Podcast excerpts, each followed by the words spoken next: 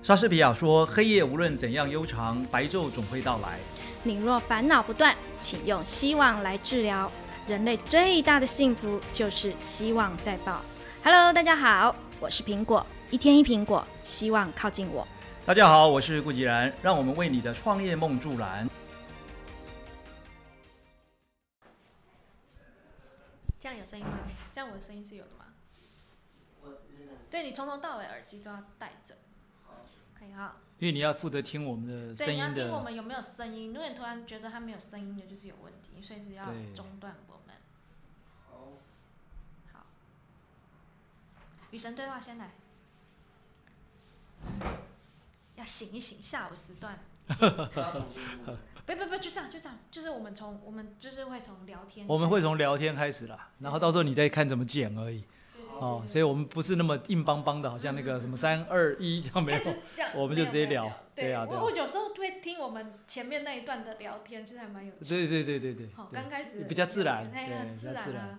对，然后这次我很突然的想要谈与神对话，因为最近我们群主大家都在发与神对话，然后与神对话这本书，其实我很早就知道有这个东西，哦，所以 Apple 很早就知道但是我一直没有时间看。啊，那你你错过了两次一千万财富的机会。Oh my god！所以看完与神对话会有一千万，哎，这个就是小七他自己的故事，他的分享。嗨，哦。当然也谈到那个这一次我们主要的分享者就杨小七啊啊，他的本名叫丽慧啊，杨丽慧对，啊，绰号叫小七啊，好像我们的 Seven Eleven 的概念。对对对 OK，他个人的经历啦，他个人经历蛮特别的。那我在之前量子思维的里面也有稍微提到过他嘛，嗯嗯嗯。我们之前在录的那一段啊、也有提过，因为他本身是一个特异体质的人，哦，就是他，哎，就是他，出来了，哎，就是他，就是他，哎他，可以，他是可以曝光的吗？呃可以啦，因为现在连那个与神对话那个呃照片都已经贴上去了嘛，就哦他们全家照片，就他跟他两个女儿都贴上去了。哦哦哦，当时也征得他同意了，然后另外我刚才也讲过了，现在这个与神对话二十天的内容啊，已经红到国外去了。对对，啊，连那个世华会，就世界华人妇女的这个领袖的一个协会嗯，他们的总会长来跟我要了这个对材料啊，因为我有把适度的把这些讯息都抛在呃世华会的群组里面啊，嗯嗯嗯就后来没想到他有跑来跟我要，表示说呃有引起了很大的一些回响。哦，大家就突然间发现说啊，这本书其实真的很值得去看，以及这里面所提到的很多的观念是过去大家忽略掉的。哦那因为这个主角就是杨小七，小七自己本身是特异体质，嗯。哦，所以之前我就一直鼓励他要站出来，嗯。因为太多这些呃具有特异体质的人，其实你你平常我们不知道，嗯有时候你跟他聊一聊才发现是原来有这么多人都有特异体质。对，啊，有些人是会梦到一些东西，对对对，预知梦，然后呢就哎预知梦，然后就发生了，对，呃可能甚至可以梦到很完整的也有，或者片段的都有。嗯。我们一般人大概就顶多是不小心。哦，就好像哎，什么这个这个场景好像在梦里都看到过，我那天梦到了一个很帅的男朋友，哎呦，这不知道代表着什么，这个我哎，从来没有看过，哇，糟糕糟糕糟糕，呃，如果这个是预知梦的话，好像也不赖哦，哇，没有任何的没想到。苹果有这样子的想法就对了哦，哇，院长都热起来，看天我都热了，好恐怖。我必须要先脱掉一下外套，嗯今天外面蛮冷的啦，因为气温比较低一对啊，今。天外面很冷，我们这边是冬暖夏凉，对这边哦，这个是，所以这是南北向的房子。嗯嗯，冬暖夏凉，哦，南北向房子最好了。对，我我现在住的那个是东西向的，就非常的很难过。对，就夏天的时候呢很热，冬天就有点冷。嗯呃，那个北风就是刮东北风的时候，刚好就通通会进来。嗯嗯嗯嗯嗯呃，这个有点哎，好像离题了。对对对，小七小七，好，所以呃有有些人会有这种特特殊的体质啦，不管是看得到的啦，或是可以感受得到的，有有。我发现后来上量子思维的这段时间里面，从去年七月到现在，越来越多人会来呃跟我讲他有什么样的特殊体质啊啊。那我也很好奇，就问他说：“那你的感受是什么？你看到什么？或是你会呃，像有一个特殊体质的人是，他只要跟你一握手，嗯他就知道你是跟他讲实话还是讲谎话。”这个很像那个神力女超人，然后她的那个什么真言锁，有没有？她只要跟你呃好像有这样的然后你就会说真话。不，他他不是让你逼你说真话而是他握手的时候，他可以感受到感受到说，哎，你刚才讲的是真的还是假的？哦，哎，我我之前也不知道，是因为后来他看了我的文章之后，就后来跑来跟我讲说，他说顾院长，我跟你报告一下一个事情啊。我说怎么了？我说我呃我也是那种特异体质。我说那你是有什么样特异体质？能不能分享一下？他说我就是跟人家谈话的时候，我只要一握手，我就知道他刚才讲的是真的假的。我说真的这么厉害吗？他说对。然后他在握手的瞬间，他就突然就就有那种感觉了，说：“哎，这个人刚才是在讲真话假话。”在漫威里面，这个叫宙斯的力量，就是宙斯哦，天神，然后 宙斯的能力可以让人讲真话。好，我必须要强调，我们并没有要讲怪力乱神哦，我真的要再强调一下，因为每次谈到这，有些人就说：“哎，怎么会在谈怪力乱神？”不是，不是，不是，因为现在是一个量子的时代对，这是个根有科学根据，是有科学根据了。就是现在已经慢慢人进入到了一个另外一个阶段的觉醒过程。对，哦，过去我们都不知道为什么有些人会看得到、摸得到、感受得到，甚至于总觉得说他是不是被魔鬼附身了，对不对？哦，但现在我们从量子的角度来看，才发现没有啊。这我们每个人本来就是由量子所构成的，量子是一个最小单位的能量体。对，所以爱因斯坦都讲了嘛，没有所谓的物质，物质都是能量。哦，只是说它聚合在一起之后形成一个物质，分散的就是能量。然后我们后来在上一次呃前几集里面，我们录到也有提到嘛，就我们人的灵魂是有重量的，是有二十一公克。哦，当然有几种不同的说法。呃，最早量测到的呢是二十一公克的讲法啊，那个呃那个叫呃杜克。呃，对对，杜克大夫，美国的一个医生。那另外呢，也有一组人后来就针对杜克大夫他所提出来的内容重新做实验，但是居然量出来是三十五公克。哦，那 anyway 就是总而言之就是。发现自己的确有重量的差异，人在生跟死的瞬间是有重量的差异。然后后来再从能量角度来看，那就是什么？那就是因为你身体里面的量子的振动频率降低了，所以呢重量就减轻了，可以换算的出来。我们在呃上一次好像有提过怎么换算哦，那个一等于 mc 平方的可以换算的出来。所以这些都已经是非常科学了，而且量子也已经被找到了。以前是因为找不到、不知道，所以只有被讽刺为说你在讲的真话假话，你这是上帝的例子吧？找到你就变上帝了。但现在一看发现，哎，这一切都真的。所以在与神对话里面，它都是科学哦，非常科学，非常科学。那好玩是什么？这一本书的作者，他是因为亲身经历，他本来是一个事业非常成功的一个企业家，后来经过了几次的大的波浪之后呢，有曾经一败涂地到完全破产。然后后来呢又恢复，恢复之后呢，他的财富又从慢慢聚集。那最后一次最严重是他发生一个严重的一个事故，那个事故呢，他的颈部差点完全断掉。哦，这好严重，很严重。他整个下半身基本上是呃瘫痪状态的。但是呢，你如果现在看到这个人，他是可以讲话、可以走路，是正常的。OK，也就是在这一段生跟死的过程里面，让他突然间产生了很多的体悟跟领悟，然后他就把它整理出了他的心得。尤其他因为过去这个大风大浪，这个呃有有起来有下去的时候嘛，所以他的人生经历就已经很特别了。再加上又经过生跟死的这个鬼门关，所以他回想起来，他慢慢就领悟出了一些道理，他就写出了这本书。当时那个年代好像是一九八五还八七年的时候，那时候量子还没有办法被证实是存在的。但是很好玩，是他所写出来的东西跟后来我们在量子物理学里面所印证出来的东西是完全吻合的。嗯嗯。哦，我发现很多人他是真的是经历了很多的波折或生死的关卡，他才会有很多的觉察，对，才会不一样。要对啊，像我自己本身也是。啊，你有经过什么生死的这么大的关口吗？嗯，有机会我再告诉你，这是个很长的故事，不然不会是现在这个样子。我以前不是现在这样。哦，是哦。对我经历过了很多的波折。所以才变成现在这样。嗯，我怎么印象中的苹果都是这个很顺顺利利的我已经变变好的样子。哦，真的哦。对对对，但我我相信。可你以前功课也很好啊，你不是这种？对啊，应该就是因为太顺遂，然后就出了一个大事情。就是太顺遂，不懂得珍惜，然后觉得凡事都是应该。哦，理所当然。对，理所当然，就不懂得珍惜，所以我人生没有波折。哦。所以我哦，我遇到了一个状况，然后其实我很感恩。就是感恩每一个低潮，然后才让我可以反转。这呃，这有点像是我们在基督教里面讲，就是呃，你是那个神所眷顾的那一群人呐。对。哦，就他他会在年轻，然后就觉察了。对他适当的时间会给你一个事情，让你从这个事情里面呢，哎，发现说你可能走的方向不太正确了，或者说需要调整了。对对对。所以就会再回到这个轨道上面了。对对对。好，我们就回来谈小七吧哦，因为当初是因为他的特殊体质，后来我才了解说，原来他是具备这个能力的人。那也在跟他互动过程里面，我们好像是上一次录影的时候也有呃提到嘛，就是我他有看到我身上发出的一些光的颜色哦，所以后来我就一直问他，我就说，那你能不能把你自己的一些经历啊做一些分享？那很好玩，就我刚才讲到的，他过去因为这种特殊体质，所以受到很多的误会。哦，那个误会代表什么意思？比如说，他就举了一个，他在他的文章里有分享哦，他的父亲非常不谅解他，认为说这个小朋友怎么从小就胡言乱语，那他父亲又是一个无神论者，所以他没有从宗教角度来看这个事情，他完全就认为说这个小朋友从小就精神有问题，所以就把他送去看精神科。哦，那他的妈妈呢？虽然不会这样对待他，但妈妈又会觉得说啊，会不会？因为你也知道嘛，因为过去我们大家的知识水准也没那么高，大家可能对很多东西认知也是模模糊糊的。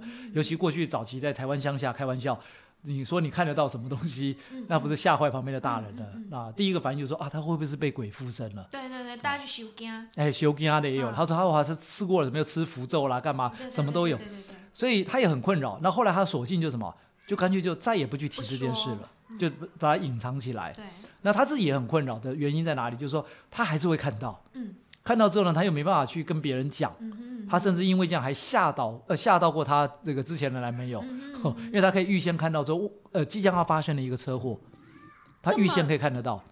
是，然后他男朋友问她说：“你你你你怎么知道这个事情要发生那他可以预先算到大乐大乐透要开几号吗？？”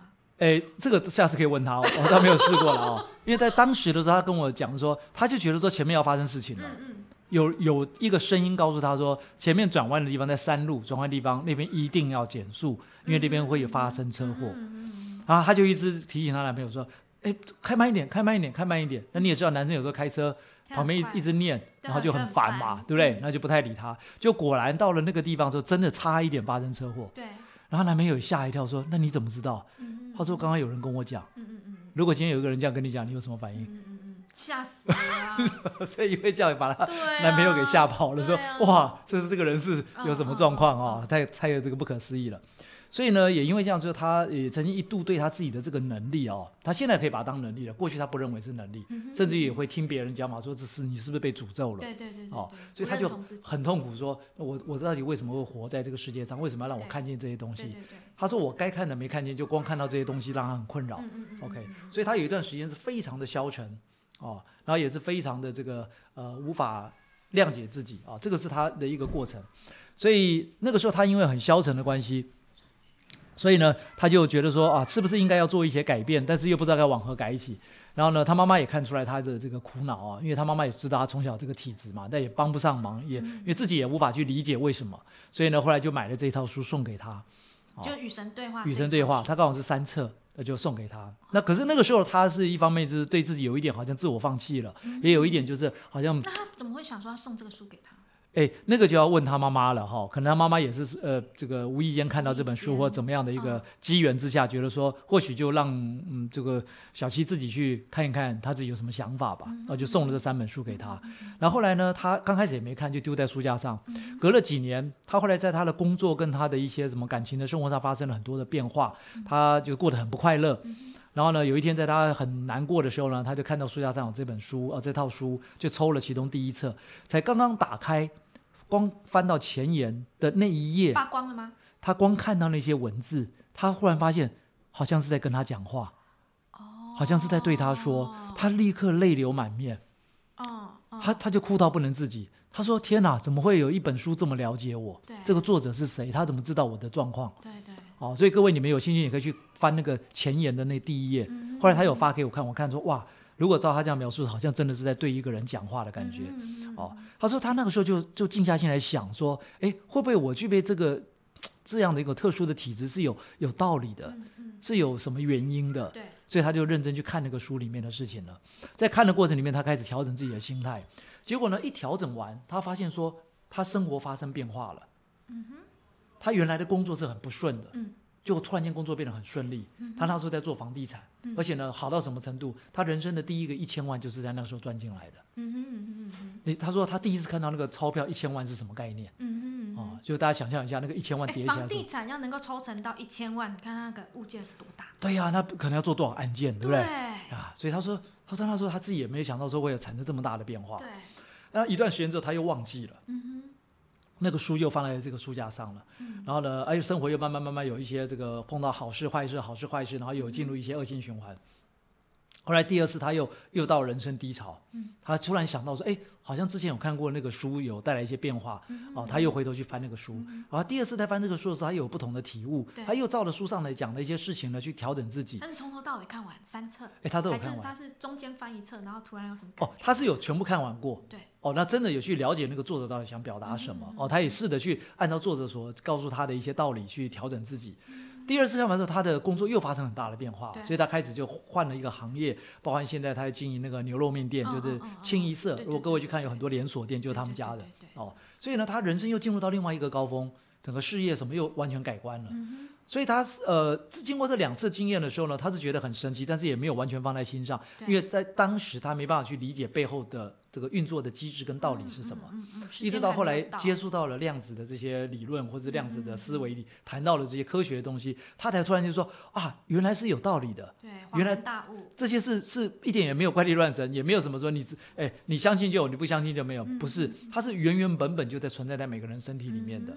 好，因为这样，所以呢，这一次他就说，哎，那是不是我干脆来分享这本书嘛？因为我一直鼓励他站出来，我说你可以把你自己的经历哦，包括你的这些过程的见证啊，哦，可以来帮助到很多人。哦，尤其现在已经不是像过去了，过去那个二三十年前，因为大家不理解，会有很多误会，现在都可以从量子来解释之后呢，你不要担心，哦，甚至我我都可以站出来帮你做一些说明，嗯哦，所以我就鼓励他，所以他就说，那不然我就来分享这本书吧。但会不会是因为他有这样子的体质、这样的感触，他才看得懂、理解这个神到底在跟他讲什么？，好哎，你问到重点了。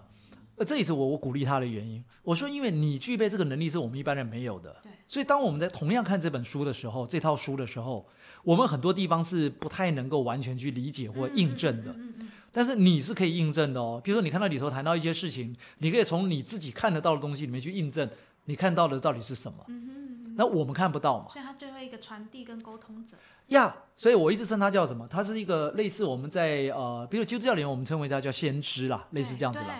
然后在比如说，呃，有一些宗教里头有一个名称叫萨满对哦、就类似什么导师啦，对，就是哦、或者指引者啦这种的，对就是因为他们可以帮我们去呃看到一些他我们看不到的，告诉我们一些我们不理解的东西，然后让我们很清楚知道哦应该要怎么做才对。嗯。哦，所以这个反而是很神圣的工作。对，没错啊，啊。所以这个就是这本书的由来，就是我们为什么会后来去写了这个叫做《与神对话二十天》，嗯。也很巧，刚好呃这个活动的对话就发生了二十天。对，从他一开始上来分享第一篇，然后我也上去呃跟他呼应啊、谈我从量子思维、从量子原理的角度来解析哦他所讲这段话的背后是怎么的运作。结果呢，一谈谈谈谈谈了二十天，把第一本谈完，哦哦哦哦，现在目前只有一本哦，对对，还有第二、第三册还没谈所以。是你们一来一往的对话，这这个这个 PPT 是对，这是一个对话，对这是一个对话，就我们在这一次春节公布出来的。对对对对对对哦，对，一直在你们这样子的那个群里面，没错没错。哦，那有没有什么经典的？例如说，昨天为什么我会想要谈这个议题？哎，为什么？为什么？昨天我就是也刚好讲到跟朋友在聊天，然后呢，他就跟我讲了一句一段话，然后我突然觉得很有意义。哦他，跟我说人生就是有黑有白，但是当你嗯都只有一直看到白的时候，你就不知道有黑的存在。嗯嗯，那当你同时看到了黑白，你嗯就知道你就有更多的选择。然后他哦讲的很就是很很有逻辑，很有道理。然后呢，我就问他说：“那这个是这个是什么？你你怎么会知道这件事情？你这个这个这个道理是从哪里来？”他就：“与神对话啊，与神对话里面有说。”我说：“哦，怎么这么巧？我们最近大大家在看与神对话。好，那我要来认真的看看，因为我觉得这有时候是一个 sign，哎，对，没错，对的确是这样。有可能我我知道《与神对话》这本书已经很久了，但是为什么最近《与神对话》这件事情一直在我的周边一直发生？呀呃，我再稍微多补充一点啊，其实呃，一般人听到这个名称叫《与神对话》，可能会以为它是一本宗教书对，哦。那实际上你去看了，才发现这作者根本不是在谈宗教。嗯嗯，OK，所以你可以把你的与神对话的神，如果你是信基督教，你可以把它当做上帝；嗯哼，如果你信的是其他信仰的，你可以把它当做其他信仰里面的那个神明。嗯哼，哦，重点不在于那个神是谁，嗯，而是说，哎，这个过程里面到底有什么值得我们去探讨的一些问题，以及应该要怎么来面对你自己的人生。哦，所以重点在这个地方。那刚刚讲到那个很棒哦，就是选择，就是选择。我们呃，我们人最可贵的地方就是我们有选择的权利。对，哦，我记得我们在上次分享那个量子四大现象里面有一个叫做量子干涉。嗯嗯嗯嗯，哦，就是如果假设墙壁上有两个洞，对，我如果拿一颗量子丢过去的话，对，它会分两个，哎，照理讲，好像我们呃理论上了啊就我们想象中应该它要么从左边，要么从右边嘛，哦，对对对不对？对哦，结果没想到呢，你用量子这么小的微粒子丢过去的时候，它是同时两边都存在。对，然后等穿过之后呢，好像又合并在一起了，嗯嗯嗯那觉得好奇怪哦。然后你你是两个洞，你如果很多个洞，它也同样都存在。嗯嗯嗯哦，这个就是叫量子干涉的现象。什么意思哦？就是那每一个洞，你都可以当做是一个选择。你的选择在那个地方，你选了什么，它就是什么。你所以你要决定你要不要去挖那个洞。哦，所以我在那个对话里头有特别提到，选择选择选择选择太重要了。嗯，我们现在会活成我们现在目前的样子啊，就是这一路以一来，连串的选择，哎，选择出来，最后就变成我们这样子。对神来说，哦，不管是叫上帝啦，或是什么释迦牟尼佛或什么哦，对神来说，他只是静静的看着我们的选择，对。他并没有说我来帮你选择。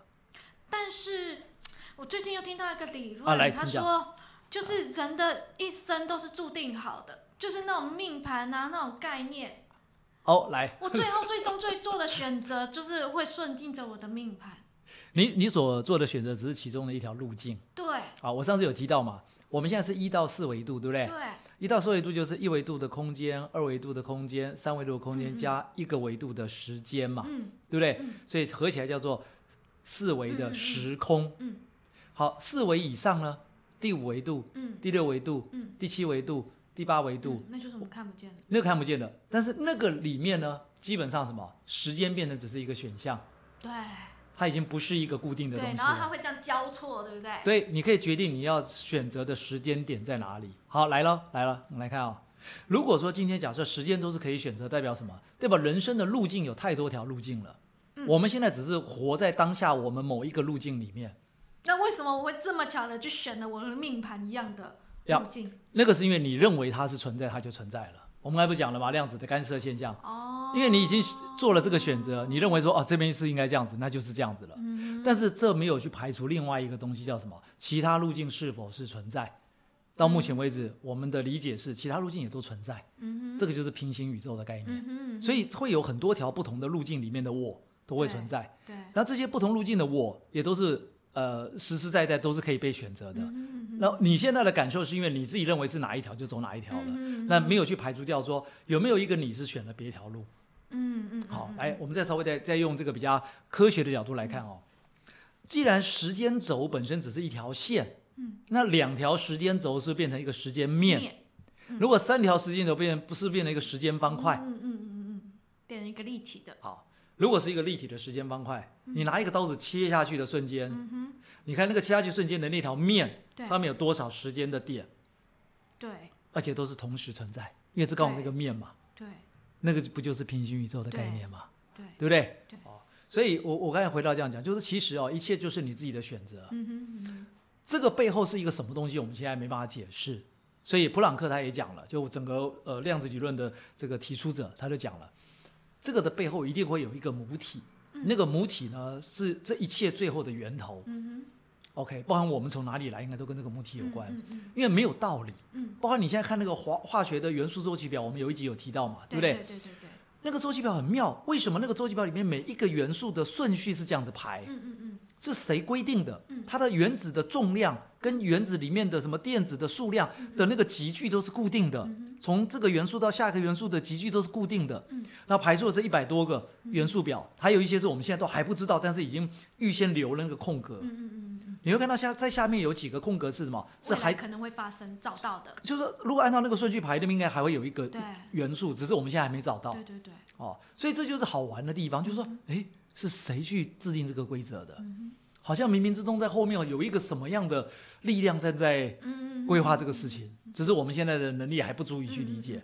那如果回到刚才讲的一到四维度、五到八维度来讲，我们现在连五到八维度里面是怎么运作，我们都还不是很熟悉，只是已经大致上知道说啊，原来在那个里面还有更高维度的时空，里面都是一些能量体，也就是我们刚才讲有些特异体质的人，他看得到我们看不到的东西，而且那个空间跟我们是重叠吧，哦，所以基本上是 OK 的，嗯就是呃，大家也河水不犯井水，只是说这个重叠的时候，也许我们今天在录的这个录音室里面，他也在旁边听我们讲话，也说不定。对对。啊，那只是我们看不到他所以与神对话里面关于选择这个，他是怎么解释的？呀所以他就说，其实这些东西就是来自于你心念，你的心念的力量太强大了。心念，你的选择是因为什么？你有这个想法，你做了这个决定嘛，所以那你为什么有这个想法？那个那个心念要要很小心，就你的起心动念是很很小心的。所以你看我们在讲那个意识的频率地图的时候，我们的那个意识在上半部是正的，下半部是负的，因为上半部是频率比较高，下半部频率比较低，对不对？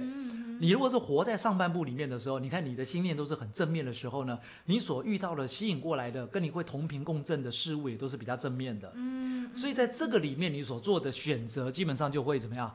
都会比较好的，比较不会走到不好的地方。我们比较容易是限于在两百以下那个比较负面的。对，就像比如早上我们开车出来，你很赶，要赶快赶到一个地方，快来不及了。就前面有一个车开的像乌龟一样，这时候你会不会一肚子火？嗯嗯，会想说这个不会开车还出来开，对不对？对对对。你看那一瞬间，你的心念是什么心念？愤怒、愤怒、生气，马上跳到什么下面去了？对。然后你如果从愤怒生气一进去一看，发现什么？它的周围全部都是负面的。嗯嗯嗯。所以你的整个能量就是瞬间怎么样，就掉下去了。好，当你能量掉下去，你的频率偏低的时候，你会吸引到的是很正面的吗？哦，我理解了。所以是不是我们自己的选择？嗯，是啊，都是你自己的选择。嗯嗯，我今天刚好做了很多一连串的选择，然后我开始在思考我的出发点，很好，都是正面的，都是出于爱跟。在乎关心，哇，太棒了！因为在我们的频率地图里面有两把钥匙，我上次有分享过嘛。对，一把叫做害怕，一把叫做爱。对，我们很容易进入害怕的状态，不小心拿到那个害怕钥匙，一开门进去，全部都是负面的频率。对。然后，如果你从爱的角度拿到是爱的那把钥匙，你一开的时候呢，爱的下一格叫什么？叫做理性。嗯嗯嗯嗯嗯。你不会慌，不会乱，你会说：哎，那我应该怎么做？对。你会去找出办法。找出方法，你会去盘点你手上的资源。真的，的确，我今天就做了，刚好有这样子的体悟，是吧？对，对呀。对，我今天好跟院长分享下我今天做的选择。哦，太好了，来。我今天做了一个很愚蠢的选择。嗯，发生什么事了？因为呢，我请我们的呃超强业务。就是呃，我们我们我们的我称为我们的文案手叫业务，哦，就是因为他们每一篇文案对我们来说都是一个像一个业务员这样子。然后呢，我前几天刚好把我们的文案拉出来，每个人的绩效都拉出来。对。然后呢，他的绩效是排列在很前面的。哦，但是我发现他这一段的时间是过得很不快乐的。哦哦，他人不快乐。对，他在他站在这个岗位是很不快乐的。哦。如果说我站在公司的角度，我一定是扒着他把他留下来，他是我的赚钱工具嘛。对。对，但是呢，我让他选择，我跟他说，因为我知道他有其他的目标跟规划。哦，OK。然后我就告诉，我就逼他什么时候，嗯，什么时候要离开。嗯嗯嗯嗯嗯。对。哦，你故意跟他讲就对了，因为他连他自己什么时候要离开也不知道。哎呀。他连下一个工作要在哪里，要去找什么工作，他也不知道。哦。我问他，他说不知道。我说好。那哦，我了解了。其实你是出自于爱跟关心。哦，OK。我站在一个姐姐的角度，我说，是是，我今天把你当成家人，然后是一个姐姐，我不希望看到你这样。如果今天我是站一个老板的角度，我一直把一直把你留下来嘛。对对对。对，但我希望你更好。嗯，OK。然后我跟他说：“来，你告诉我你什么时候要离开。”哦哈，那他会不会误解呢？他会不会误会说没有嘛？哈，哦，对，因为他本来就想离开，但他自己都没有办法做决定。哦，然后我就说好，那他就给了我一个时间点。我说好，那基于这个时间点，我们来开始规划，嗯，怎么做，怎么做，怎么做，我就把方案啪啪啪啪啪一直列出来。嗯，但是在我们还没有，我还没有强迫他做这样子的选择的时候，其实我自己本身我也可以感受到他的频率是很不好的。哦，OK，你有感受到他的这个情绪状态各方面都不好，对他的情绪状态影响到我们，影响到其他的人这样子。OK。所以，我我虽然他的绩效很好，对，虽然他的绩效很好，OK，所以我做了这个选择。对站在公司来说，这叫愚蠢。嗯，但是我站在另外一个角度，从另外角度去选择的话，我觉得我做的很好。因为嗯，其实我倒不会是把它当做愚蠢了哦，因为这就有一点像是说，嗯。你你是第一个，你的起心动念是出自于说站在对方的立场，等于是我们刚才讲那个爱的那把钥匙，你等于打开是爱的钥匙，然后你又跟他一起去讨论接下来要怎么做，对对不对？都有一些规划，所以你们已经很理性的去把这些该安排都安排完了。所以基本上你们就彼此都已经把频率调整到一个可以同频共振的位置，而且呢都是在相对比较高的频率里面。但在之前我们是一直互相的猜忌，我不知道他到底什么时候要走，然后再看他的。那个反而是负面的。对，那个负面的不断的在猜忌彼此，所以这个这个是非常好的做法，它它不是愚蠢啊，但是我知道苹果的意思就是觉得说啊，很可惜站在公司的角度、啊，很可惜，等于。是失去了一个人才，真的，我？要再找到，我要从他是从我从零开始拉起来的，哦，自己培养的，对，所以我要把他哦再从一个人，然后再拉到这样，太难了。真的真的不不容容易易，不容易易，不容易。呀！理解理解，因为过去我们也曾经有过这样的经验，很多这种呃，比如呃，跟我们有这个缘分聚在一起的人，嗯然后呃，我们也教他，让他也可以慢慢成长，他学会了，但后来又不得不分开啊，因为每个人都有自己的路要走嘛，没错啊，对，所以这个也是啦。嗯，我觉得这是很好的例子了啊，就是你看啊，如果从呃，其实刚刚故事里就有了，如果你是回到刚才讲了，彼此是互相那边猜忌，谁也不想去戳破他，但是呢，大家都过得很不快乐，不快乐，因为你会担心他什么时候要走，对。然后他会觉得说，为什么老是我要我去做这个做那个，或对对对者怎么样对对对对对不对对，为什么哦。老板每次做决策都这么奇怪？呀？好像是针对性的，对。哦，让他也觉得很不快乐，对对不对？对哦，所以如果与其在这个状况之下，你们彼此都怎么样，把大家的频率都拉低了，能量都变低了，那你们会更没有创造力。那还不如说，哎，把这个事情怎么样摊在桌面上，对，然后呢，不是说要去责怪对方，，对，而是说我也知道你有你的打算，你有你的想法，嗯而且你的未来是在你自己手上嘛，因为你本来就应该做选择、啊。那只是是我我站在私人立场，我当然是呃希望说你帮我多赚点钱，嗯但我不能因为这样子就怎么样就耽误你嘛。所以这已经是什么，立刻转换成爱的那个频率了。对对，哦，那当他也感受到了，他也觉得说，哎，这老板蛮不错的，愿意跟我直接就开诚布公讲这些事情，那当然他也就调整上来了，所以你们就可以进入下面的对话。对，然后我就哦开始跟他说：“来，你告诉我哪些我的动作你看不懂。”然后他要开始说：“哎，要我做了哪些事情？”然后我就开始一个一个拆解我的行为给他看。然后他突然说哦：“哦，原来是这样。哦，但他没有这个呃，听完之后想说，那我还是留下来好了。”没有，他已经有自己的选择。好了，这件事，没有这个，选择本来就是他原本的选择。呀 呀，呀对我只是让他更具体的，OK，, 给他一点推理。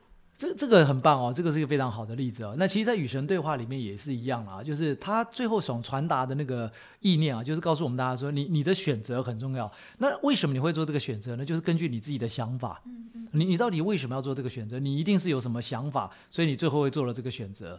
所以那个想法就是关键了哦。所以呃，当然这个与神对话，我们目前啊、目前我们要整理下来大概五十几个配句，嗯哦，等于是把第一册里面。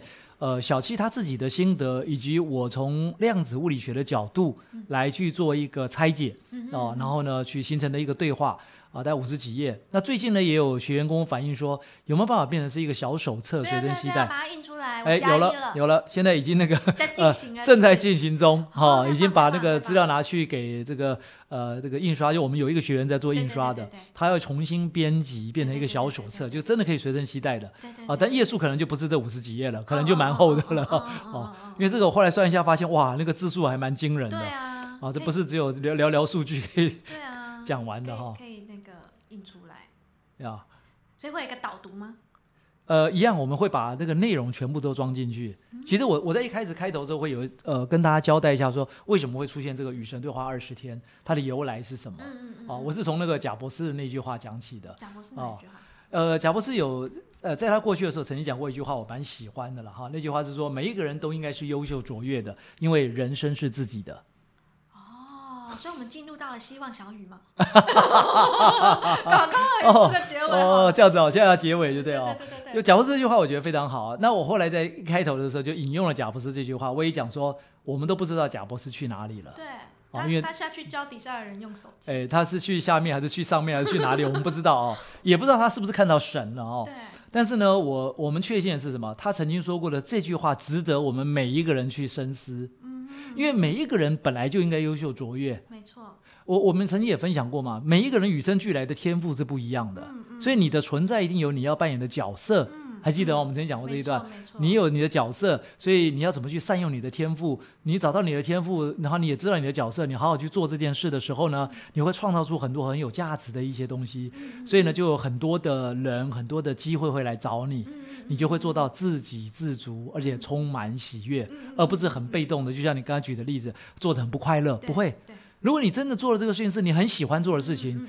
而且你做的非常好，很出类拔萃，哎，那个机会是一直来的。没错没错，你你不会你不会觉得说做这事情好痛苦啊，你反而觉得说，哎，每天都在想，哎，又有新的点子，又有新的想法，哦，所以应该是这样的。那这也就是为什么我们要去把这个二十天的内容把它整理出来，因为我们觉得每一个人都是优秀的，都是卓越的，而且呢，每一个人的人生都是自己的。千万不要再讲说，哎呀，这个就是命中注定了。No No，我刚才讲了，整个时间的线，它是可以变成是点、线、面，甚至是立体的，所以是可以有很多种选择的。你你想把你活成什么样子，你自己决定而已。嗯嗯，而且我坚将坚信一句话，叫做每个人能做的选择，已经是他当下最棒的选择了。哎，这句话也很棒，这句话很好。呀呀呀！他能做的选择是他当下最好的选择。一切都是最好的安排啊，所以不要去担心啊，主要是把你自己的真正的呃原本的自己活出来。嗯哦，我们过去的教育里头，这个稍微补充一点啊，我们过去的教育里头就习。